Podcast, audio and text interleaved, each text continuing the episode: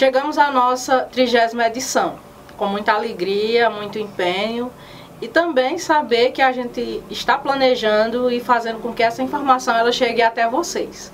Então quero começar fazendo aqui um agradecimento especial a Miriam Veloso, indígena, é, onde eu tive o prazer de compartilhar uma dessas matérias dela e ela deixou lá um recadinho. Então, Miriam, gratidão pelo seu comentário e que bom saber que a tua história ganhou todo o Brasil e realmente é uma inspiração para muitos jovens que estão aí no curso de medicina e que também sonham em fazer este curso. Quero deixar um abraço carinhoso também para minha colega de trabalho e amiga Daiane Custódio, lá de Potengi, que deixou um comentário é, em especial para entrevista que foi gravada com a potengiense Chayane Alencar, que é cineasta. Ela disse que achou excelente, gostou, a gente fica muito feliz. Na sequência, vocês vão conferir dois vídeos. Um dos vídeos é da gestora Lúcia Santana, minha chefe, minha diretora escolar lá da EP da EP Wellington Belém de Figueiredo. E na sequência também tem um vídeo da minha amiga e escritora Laudeci Ferreira, que mandou seu recadinho lá de Fortaleza. Um abraço, gratidão a todos. Então, Lucélia, eu gostaria de te parabenizar né, pelo trabalho que você faz como comunicadora no teu blog. Quando proporciona às pessoas a tomarem conhecimento né, de, da cultura local que se estende a outras cidades, já que a cultura não tem fronteiras, né? E certamente que você como educadora, você já tem uma missão, mas como comunicadora também, né? Então, a seriedade que você tem dado né, a, a essa outra sua atividade tem sido um presente né, para as pessoas que te acompanham, né, que veem as tuas publicações. Né, dizer que eu tenho muito orgulho de ser sua colega, né? sua admiradora das pessoas que têm domínio de mídias, né? E a gente tem também não, não é aproveitar que eu quero falar, né? Tem sido muito beneficiado, né, com essa essa sua disponibilidade e capacidade também. Então, parabéns de novo, né, porque você escolheu a, a mídia, a comunicação, para utilizar com o que há de melhor. Nós sabemos que nem todos os comunicadores fazem isso, né? Por isso tem tanta coisa que não é legal aí, né? até prejudica algumas pessoas. E você, né? falo de você porque é, acompanho, né? faz exatamente o contrário. Então você plantou sementes, já tem frutos e com certeza vai colher muito mais. Né? O fruto da certeza do dever cumprido. Né? Então, parabéns, tudo de bom, muito sucesso. Olá, eu sou Laudeci Ferreira, é, sou professora, sou escritora e Sou doutoranda em Desenvolvimento e Meio Ambiente pela Universidade Federal da Paraíba e vim aqui é, parabenizar o Ubuntu Notícias por é, comunicar, compartilhar saberes, conhecimentos né, com as comunidades, em especial na nossa querida cidade de Nova Olinda, no estado do Ceará. É, Lucélia, enquanto usuária desse canal, por este veículo de comunicação, É, eu quero dizer que me sinto muito feliz, muito contente de poder ter um espaço tão rico, né, tão acolhedor para o conhecimento. Parabéns e que continue firme e forte no compartilhar saberes, cultura, notícias, enfim. Parabéns a todos que fazem Mundo Notícias, em especial a você, Lucélia. Um grande abraço. E no giro da semana, uma matéria é, que fala que a Secretaria de Cultura do município de Altaneira começou o mapeamento das referências patrimoniais deste município. É uma matéria que foi escrita por Heloísa Bitur, mestra em arqueologia, e que compõe também a equipe local interdisciplinar que está fazendo esse levantamento. O objetivo desse trabalho culmina com um projeto muito importante, que é a construção do Museu da Cidade de Altaneira. Alguns pesquisadores fazem parte dessa equipe, a exemplo de Nicolau Neto, Corrinha Lino, Evantuil, que juntamente com a Secretaria de Cultura já começaram as pesquisas que vai culminar com o museu. Ainda no giro da semana, jovens novolindenses são beneficiados com o curso de assistente administrativo. Este curso é uma parceria do governo do estado com a SOBEF e o Sintraf de Nova Olinda, que é o Sindicato dos Trabalhadores da Agricultura Familiar, que tem à frente a presidente Andréia Silva. Na oportunidade, esses alunos terão um curso de três meses, com bolsa de R$ reais, mais kit escolar, material de apoio pedagógico, fardamento, lanche e ainda saem com uma certificação final de 240 horas aulas. Eu estou ministrando o curso através da agência Clique e para mim, além de perceber essa conquista para o nosso município, está sendo muito gratificante esse trabalho de formação com essa equipe. Outra matéria muito interessante que foi veiculada aqui trata-se da Miriam Veloso, uma história de inspiração, uma indígena. A primeira médica indígena a se formar em 2013, que hoje faz residência na área cardíaca. Uma coisa que chamou bastante atenção é porque, assim, além de ser uma história extremamente motivadora, ela fala dos preconceitos que passou, ela conta o que motivou ela a querer fazer medicina. Na história que vocês vão ter a oportunidade de conferir aqui no portal Ubuntu Notícias, ela disse que quebra o braço e que o pai explicou para ela que a função do médico era consertar pessoas. E daquele dia em diante ela disse que queria realmente consertar pessoas. Enfrentou todas, todos os desafios para fazer este curso, muitos preconceitos. Escolhendo então a área cardíaca, ela disse que agora mais do que consertar pessoas, no caso corações, ela percebe uma coisa, que todos têm a mesma cor. Então é uma matéria muito emocionante, que foi assim bastante acessada. Confiram.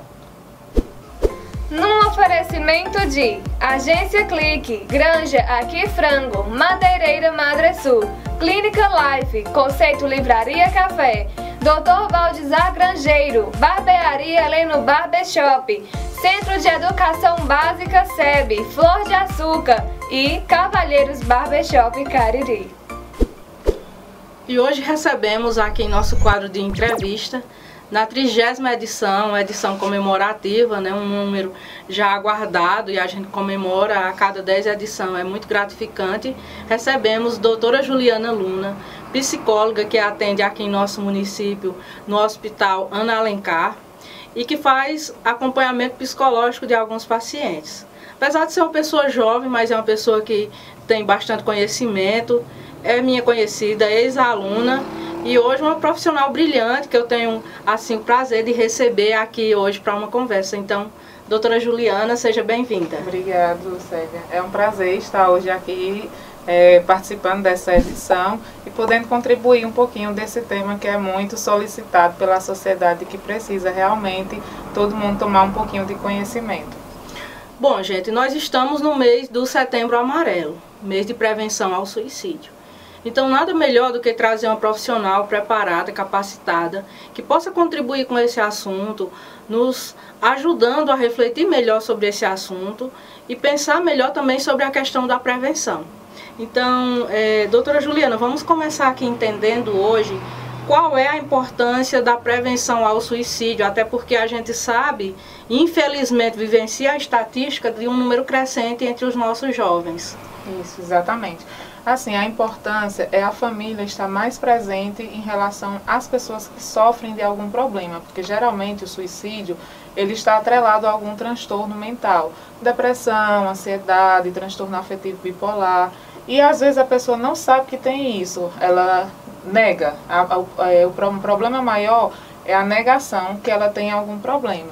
E aí ela muitas vezes esconde da família, ela se isola da, das pessoas, dos amigos, então, enfim, esse isolamento que ela faz acaba afetando e piorando o quadro. E aí são pessoas que acabam não vendo a vida como tivesse mais uma saída, um sentido. São pessoas que acham que a morte é uma solução para aquele problema. Enfim, elas dão várias, realmente, várias é, sinais para a família, para os amigos, para as pessoas que estão mais próximas dela, para a gente estar tá vendo esse problema do suicídio. Mas é, mais, é muito importante é, a família conhecer o problema para poder saber identificar esses sinais. Vamos tentar entender agora, assim, a nível de paciente. Em que ponto, vamos dizer assim, de, em que momento o paciente ele se reconhece como dizer assim, não, eu preciso de ajuda e passa a procurar um profissional qualificado que possa ajudar? Quando isso já está afetando, provocando que a gente chama uma dor, chamada dor na alma que ele não sabe mais o que é que está acontecendo. Ele toma uma medicação e não passa, ele procura um médico, faz exames e não identifica que tem um problema, não sabe o que é. E aí essa dor na alma acaba afetando a, a autoestima da pessoa e faz com que a pessoa não queira mais sair de casa, não queira mais sair com os amigos, não queira mais ficar reunido com a família, fique mais dentro de casa, no, no quarto da pessoa, por exemplo. E aí, assim, é, é uma dor tão indescritível para a pessoa que está passando por esse problema que ela acha que vai morrer naquele momento. E aí é onde ela acha, eu estou precisando de ajuda. Mas muitas vezes ela não aceita que está precisando de ajuda, que aquilo vai passar ou então que morrer é a solução. É aí onde está o problema. Ela não vê saída para aquele problema, para aquela dor que está afetando ela. Bom, a gente sabe que os jovens, até por serem é, a gente tem um quadro aí de muitos adolescentes menores de idade, 14, 15, 16 anos. Quem deveria ser o responsável para conduzir esse jovem, encaminhar até um psicólogo, um psiquiatra? Na verdade, a gente vê muito a família porque assim, a família é a base né, da gente, onde a gente realmente pode ter a, é, a comunicação, pode ter uma confiança, mas enfim, hoje em dia, pelo a questão mesmo da, da correria da sociedade, a família não tem mais esse olhar para o outro. A gente vê muitas famílias assim, é, como é que eu posso até falar, muito separadas. Acontece a separação de, de pais, e aí acontece, o filho acaba se culpando por aquela, aquela separação, ou então é, um desejo que ele, que ele tem, e a questão até do, do celular. Vamos dizer que o celular é um, um fator que contribui bastante também para a questão do suicídio, porque o, o, celular dificulta essa comunicação na família, dificulta a família até saber que a, o filho está com algum problema, porque ele prefere estar ali no mundo virtual e acaba escondendo da própria família que tem um problema. Mas a família em si, ela não, vamos dizer que ela não tenha esse conhecimento para saber que aquela pessoa que está com ela está passando por esse, por esse problema. Mas a gente, mesmo a gente não tendo conhecimento sobre o suicídio, a gente pode saber qual a mudança de comportamento nos filhos da gente. Por exemplo, você sabe ah, como era seu filho até certa idade, mas quando ele geralmente chega na adolescência, acontecem várias mudanças.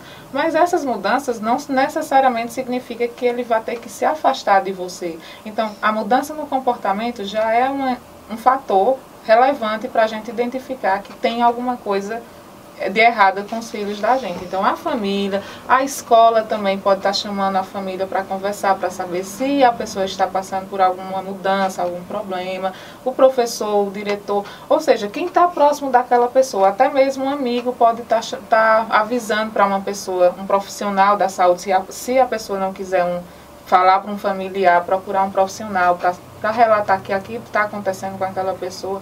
Enfim, o importante é a gente não é, fingir que não está vendo nada, porque muitas vezes as pessoas que estão em volta daquela pessoa fingem que não está acontecendo nada.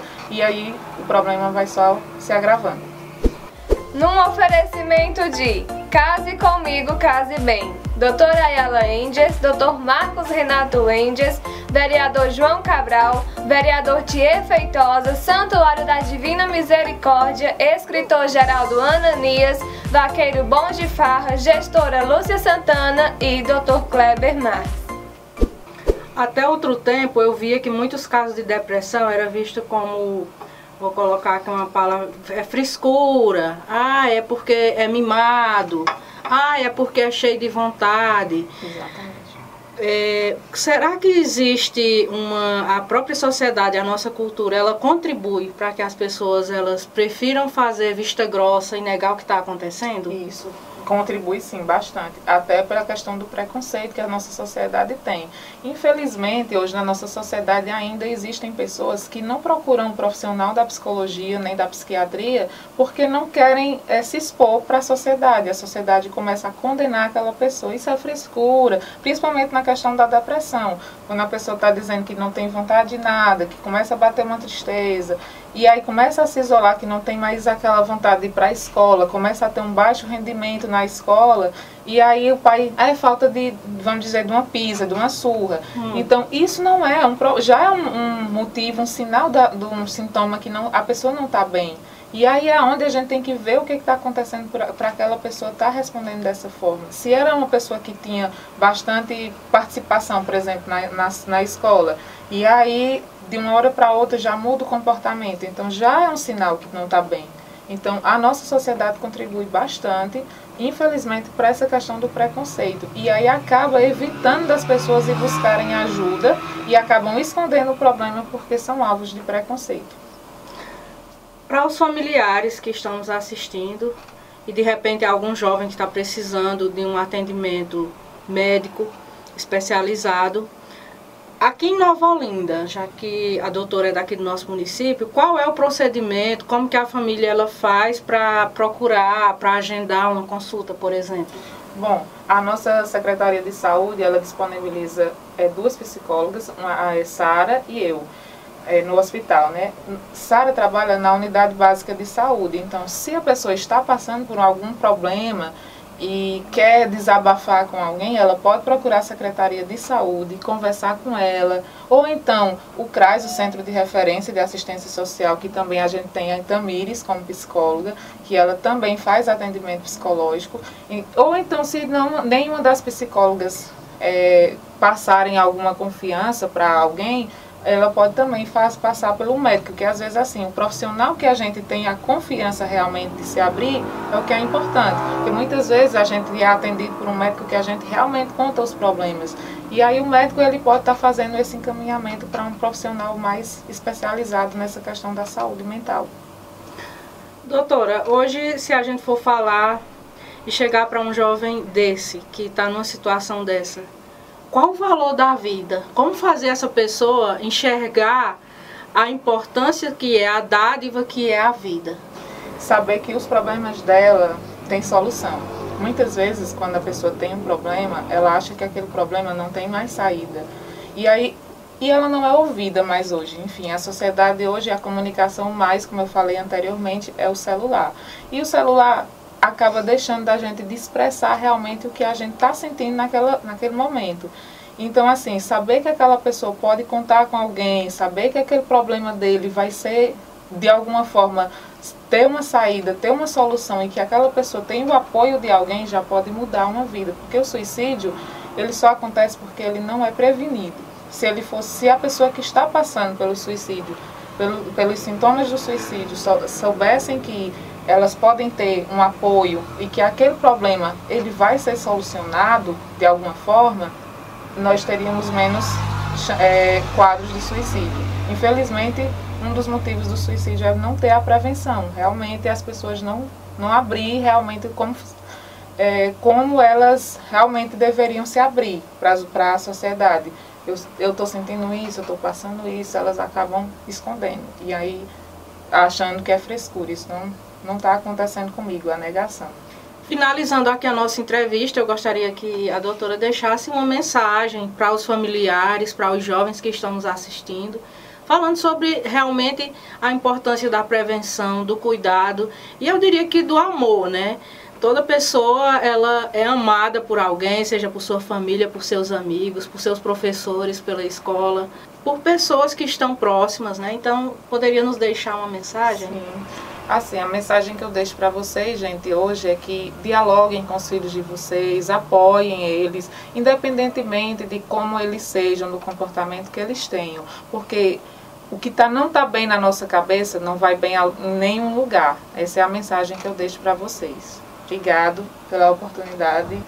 Bom, a gente agradece né, por mais essa contribuição e mais uma vez gratidão. Obrigada num oferecimento de Construtora JR Araújo, Professora Célia Dias, Sindicato dos Trabalhadores Rurais, Agricultores e Agricultoras Familiares de Nova Olinda, Brasil Climatização, Imprepostes Nova Olinda, Farmácia Campinas, Panificadora Nossa Senhora de Fátima, Mercadinho Vini Bergs, Gráfica Cícero do Assaré e Professor Francisco de Assis. E no Ubuntu News, uma matéria que foi bastante é, festejada por várias pessoas, vários acadêmicos aqui do Cariri Oeste. Em novo ciclo, a Academia de Letras do Brasil, seccional Araripe, Ceará, dá posse à sua nova diretoria e ainda inaugura sua sede. Na ocasião, a chapa, que passou por uma eleição e hoje está à frente da academia, é composta pela araripense professora aposentada Lúcia Nunes, e como vice-presidente, o santanense e escritor Sandro Cidrão. Então, assim, a nossa sede, ela é em Araripe, onde foi fundada a regional, né, a nossa academia, um espaço que congrega desde sala de sessões, gabinete do presidente, biblioteca, espaço para escritores populares e ainda um espaço para eventos, onde também fica aberto para você ter uma referência para saber em que local você pode se dirigir para procurar a academia. São vários projetos encabeçados e que sempre se volta para a questão da valorização da nossa cultura. Muito representada, tendo 10 municípios do Cariri Oeste, onde a gente já consegue congregar várias pessoas e também estender através dos braços, dos projetos e das ações um atendimento a cada um desses municípios. Aproveito para deixar aqui os nossos agradecimentos Espero continuar recebendo os vídeos aí com esse feedback, essa mensagem de vocês. Comentários também no nosso Instagram, WhatsApp, Facebook, lá no nosso canal no YouTube. Então não deixem de acompanhar cada edição. Vem sempre essa nova emoção de trazer um entrevistado, de estar contribuindo com informações que são relevantes para a gente, para vocês também que nos acompanham. Então, gratidão a todos. Fica também aqui um abraço aos nossos colaboradores que estão aí a cada edição patrocinando. E fiquem de olho, aguardem aí até a próxima edição.